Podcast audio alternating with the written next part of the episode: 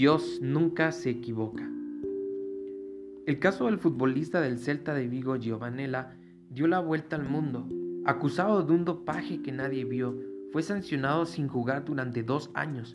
A pesar de que los números de los frascos que supuestamente contenían su orina estaban equivocados y el propio laboratorio tiró el líquido sospechoso, destruyendo las pruebas antes de que terminara el proceso de apelación. A pesar de los malos momentos vividos durante esos dos años y de que le fuera prohibido ejercer su trabajo, Giovanella siguió confiando en Dios y descansando en su justicia.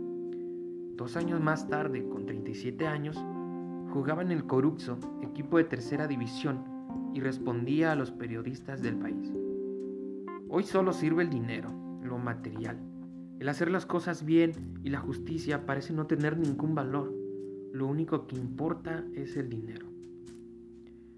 Aunque es obvio que era una situación mucho más difícil, el apóstol Pablo fue acusado injustamente. Tanto es así que no solo fue encarcelado, sino que llegó a pasar momentos de verdadera necesidad económica. No le importó, porque su confianza estaba en el juez, con mayúscula, el rey de reyes y señor de señores.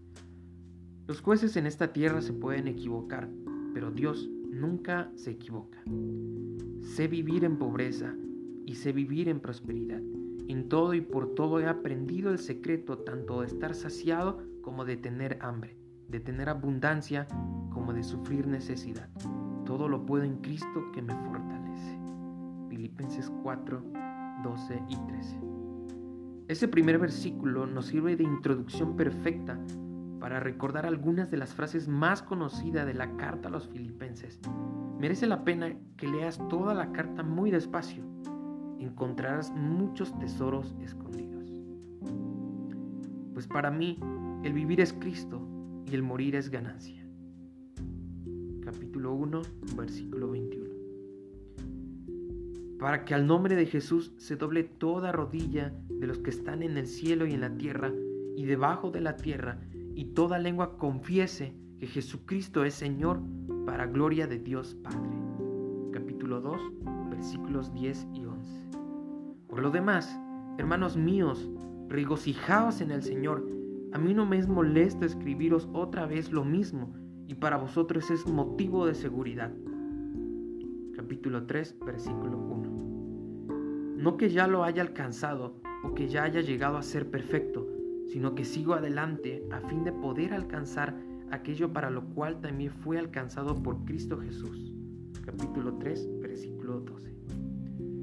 Porque nuestra ciudadanía está en los cielos, de donde también ansiosamente esperamos a un Salvador, el Señor Jesucristo. Capítulo 3, versículo 20. Regocijaos en el Señor siempre. Otra vez lo diré, regocijaos nuestra bondad sea conocida de todos los hombres. El Señor está cerca. Por nada estéis afanosos, antes bien, en todo, mediante oración y súplica con acción de gracias, sean dadas a conocer vuestras peticiones delante de Dios, y la paz de Dios, que sobrepasa todo entendimiento, guardará vuestros corazones y vuestros pensamientos en Cristo Jesús. Amén. Oración. Señor Jesús, sé que tengo fuerzas para todo, porque tú pones en tu poder en mi vida. Quiero vivir siempre cerca de ti. Lecturas de la semana. Primero de Crónicas 16 y 17. Ezequiel 37.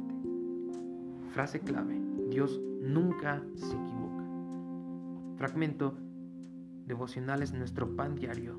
Sin Límites. Por Jaime Fernández Garrido.